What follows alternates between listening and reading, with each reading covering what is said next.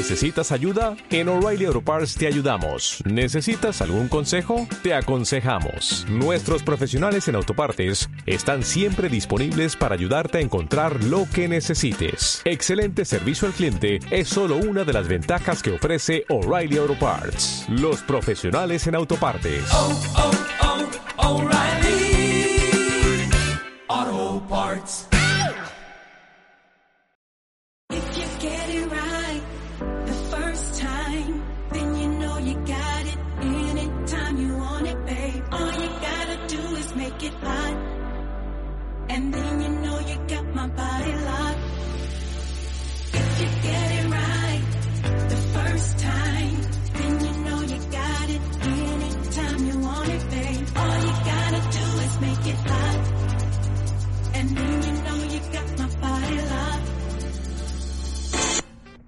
Hola, bienvenidos una semana más a este su podcast primerizo.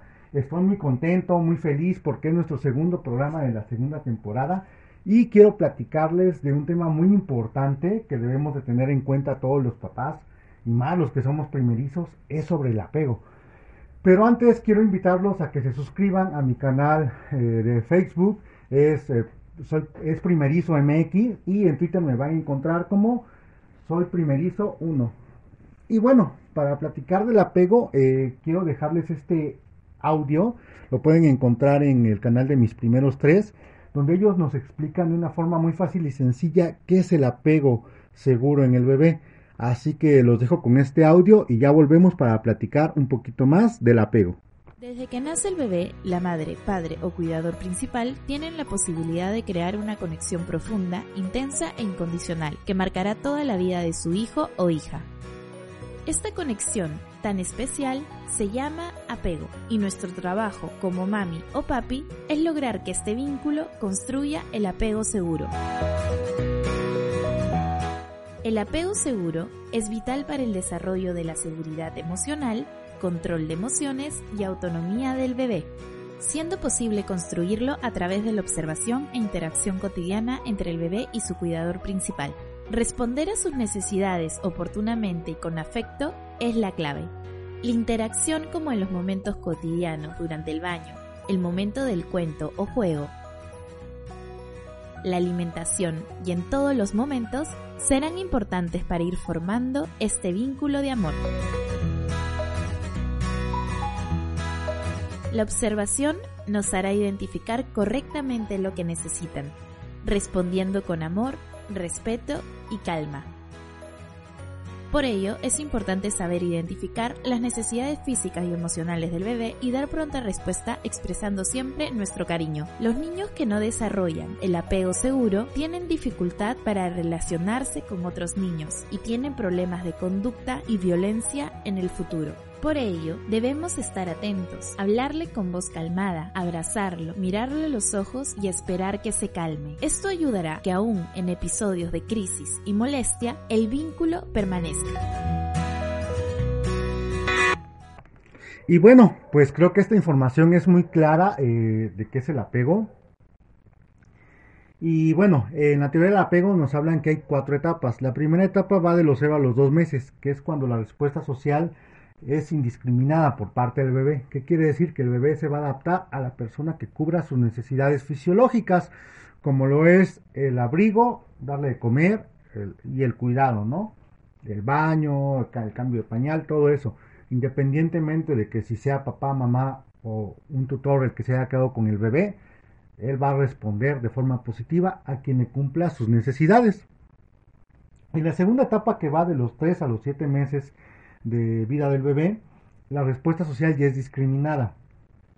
Generalmente el bebé empieza a generar más apego a los papás y a la familia que lo rodea, a su entorno social más cercano.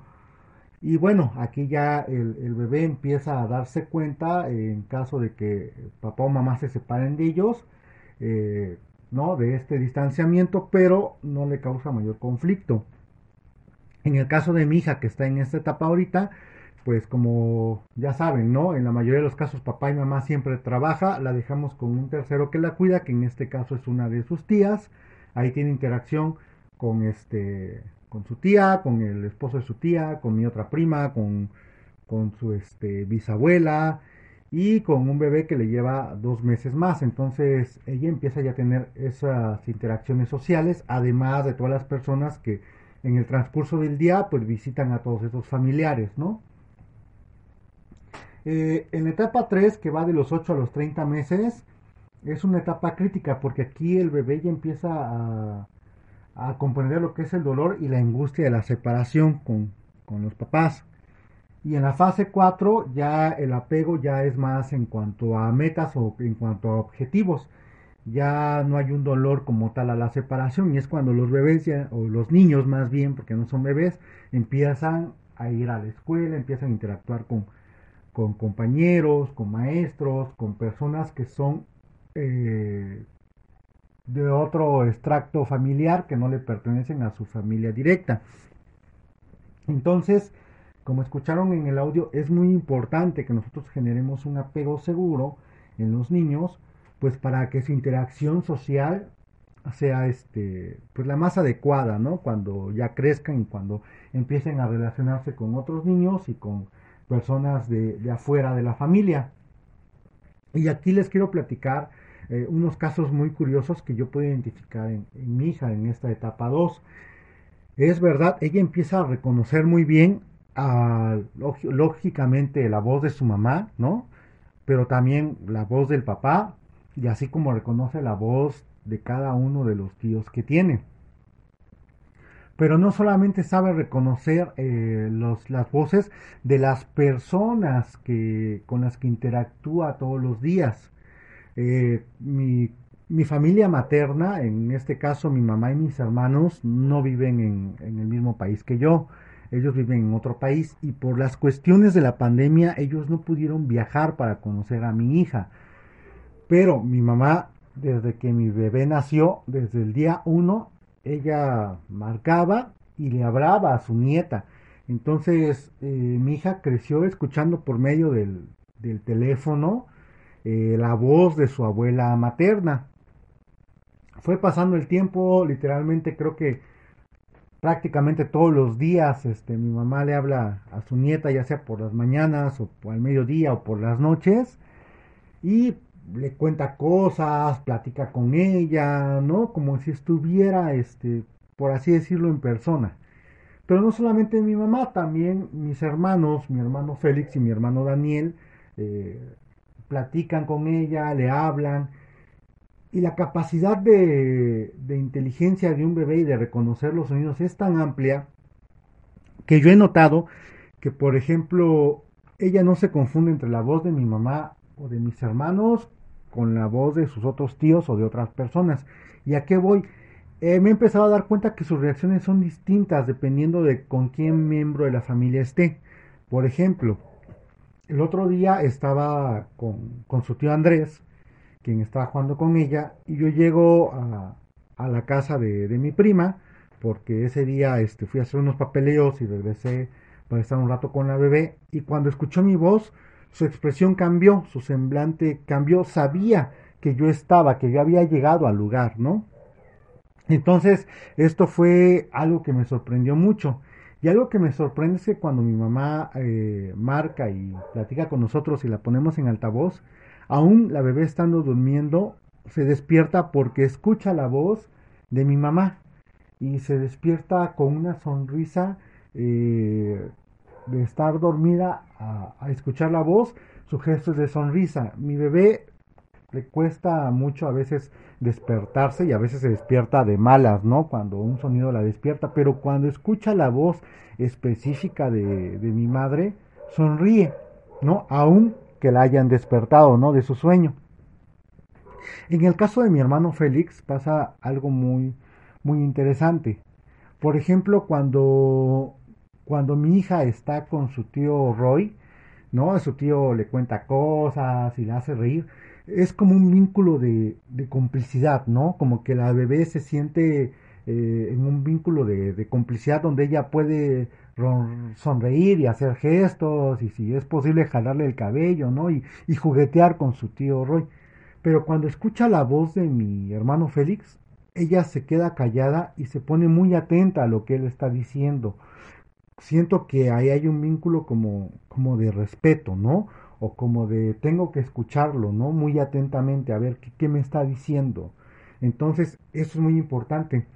Con mi hermano Daniel pasa algo muy similar, pero con él sí suelta de repente una que otra mueca, ¿no? Como de juego.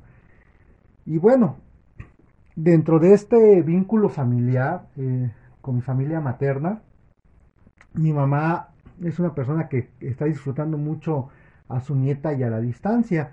Entonces ella luego hace muchas videollamadas cuando le compra cositas, cuando le compra ropa. Pero si alguien disfruta más, creo que comprarle ropa a la bebé, más que yo, más que mi esposa, más que, que mi mamá, es mi hermano Félix. Eh, por ejemplo, en una videollamada vi cómo se emocionaba al elegir unos mamelucos y hay un mameluco que le escogió de color eh, verde que trae unos limones, eh, muy bonito el mameluco. Entonces, cuando mi hija ya tenía su mameluco aquí físicamente en la casa, pues yo le platicaba, no, mira, esa es la ropa que te compró tu tío Félix, y te la voy a poner. Y mi bebé se emocionaba y se sorprendía y hasta gritaba, ¿no? Y cada vez que le voy a poner el mameluco, le digo, mira, el mameluco que te compró tu tío, ella grita, ¿no? Se, se emociona. Pareciera que entendiera que ese producto que le estoy eh, poniendo, que esa ropa que le estoy poniendo lleva todo el cariño y todo el amor de parte de mi hermano. Entonces, eso hace que, que yo me sorprenda de ver cómo los bebés tienen un vínculo. Y lo mismo pasa con los juguetes que mi hermano Daniel le regaló.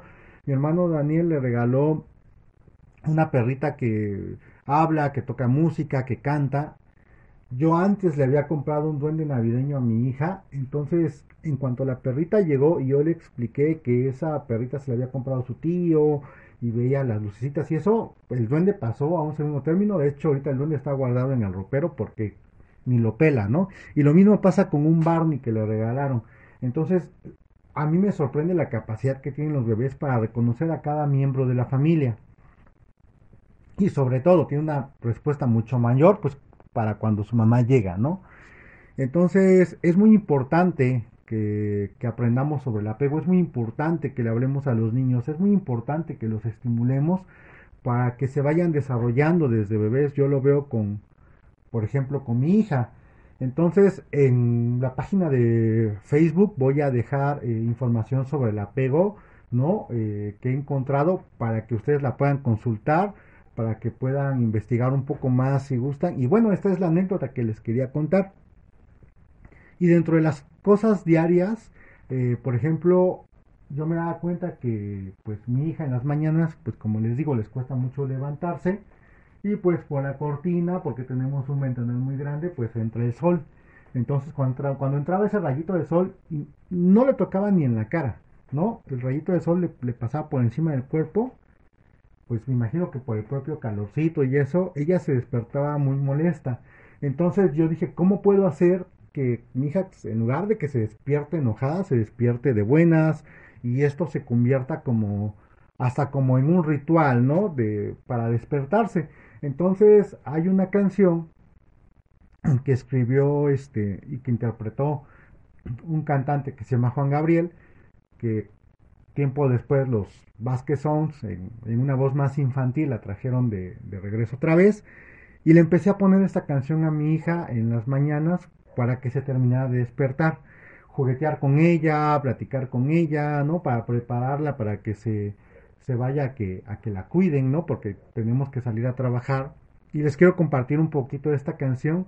Y también les quiero decir que a veces de algo negativo podemos generar algo positivo en el bebé pues para que también desde pequeña empiece, pues por así decirlo, encontrarle el lado, el lado bueno a las cosas. Así que les dejo este pedacito de canción, espero que les guste y bueno, les mando un abrazo, gracias por compartir. Recuerden que este podcast está saliendo la segunda temporada todos los lunes, que la pueden escuchar por Evox o por Spotify a partir de mediodía. Así que un abrazo, nos escuchamos en la próxima y bye bye.